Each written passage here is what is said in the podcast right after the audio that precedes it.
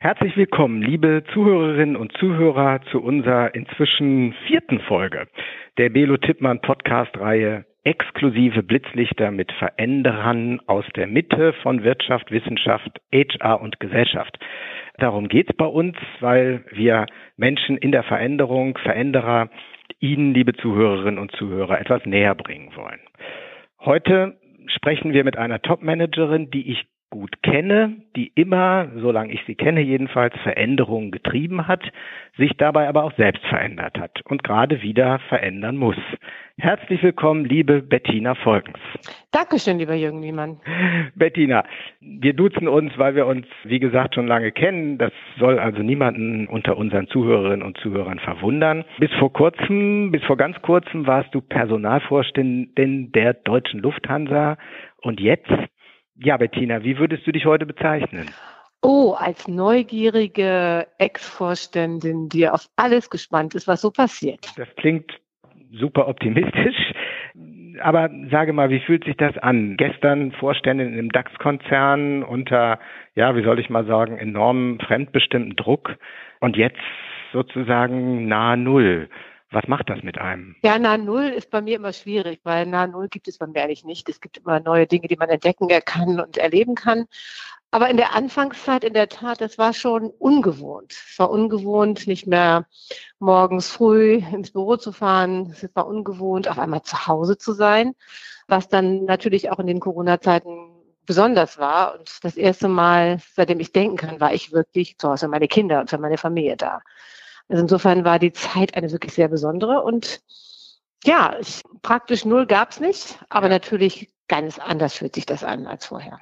Ja, praktisch null hätte ich bei dir ehrlich gesagt auch nicht erwartet. Aber sage mal, bei diesem beruflichen Abbremsen, welche deiner Eigenschaften hat dich da am meisten getragen oder dir geholfen? Ja, ich habe eines, einen Spruch auch gehört, den ich für mich verinnerlicht habe, als es bekannt war, dass ich nun Lufthansa verlassen würde, der mir geholfen hat, weil ich da wirklich auch fest dran glaube, was man nicht ändern kann, kann man nicht ändern. Das hört sich erstmal sehr rational an und natürlich mhm. ist man erstmal emotional auch berührt. Ein Unternehmen wie Lufthansa zu verlassen mit so tollen Mitarbeitern, das fällt schwer. Mhm.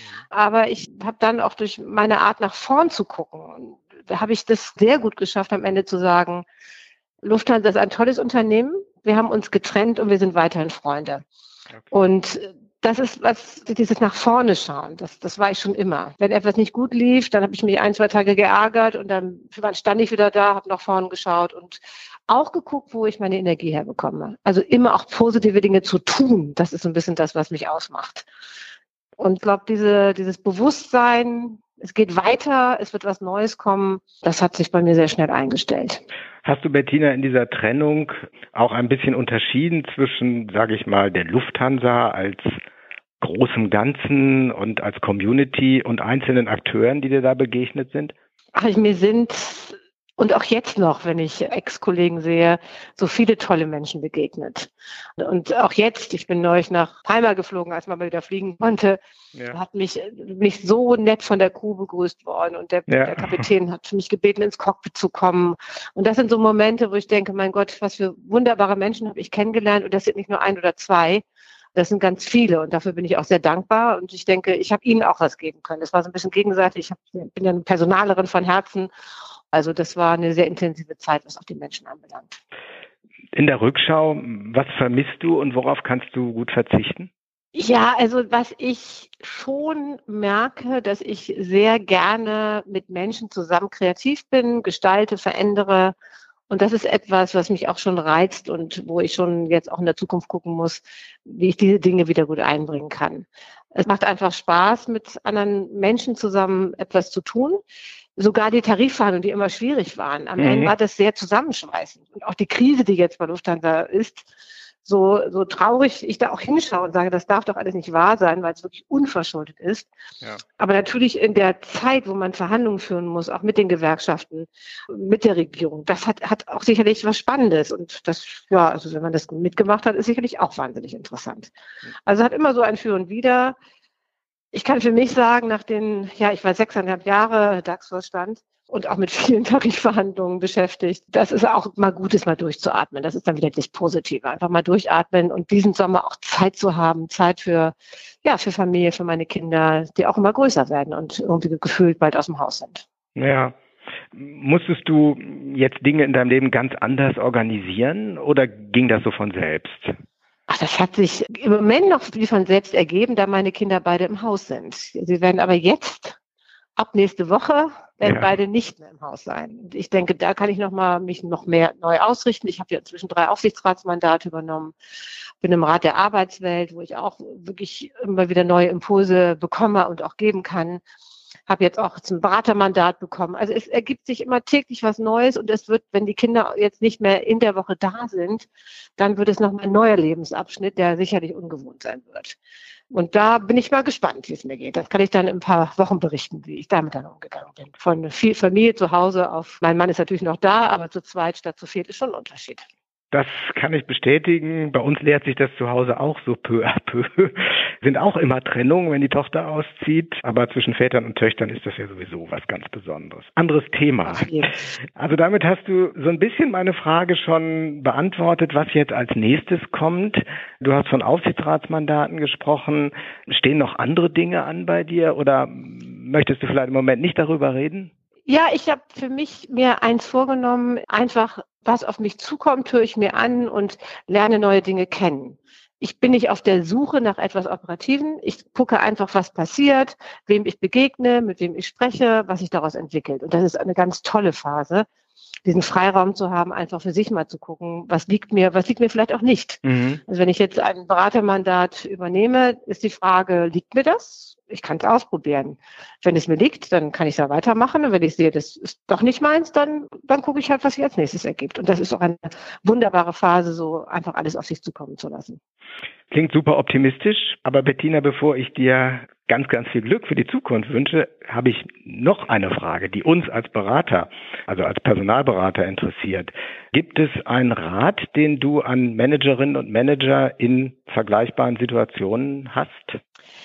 Ja, was ich, ich habe das am Anfang schon so gesagt, was mir wirklich und was ich allen wünsche, geholfen hat, da sind oft auch Verletzungen dabei und da sind Trennungen und da hat man auch eine Wunde. Es ist total normal, mhm. dass man auch sagt, ja, das verletzt mich und das ist auch nicht einfach am Anfang.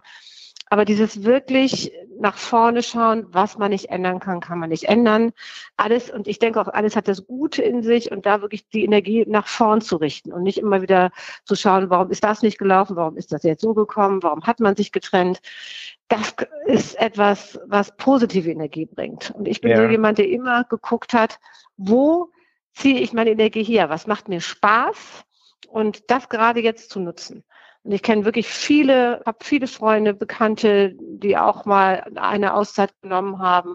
Und jeder hat am Ende gesagt, das war so eine tolle Zeit, einfach mal sich zu besinnen, nicht sofort wieder in das nächste Abenteuer sich zu stürzen, sondern auch wirklich sich mal in Ruhe anzugucken, was gibt es.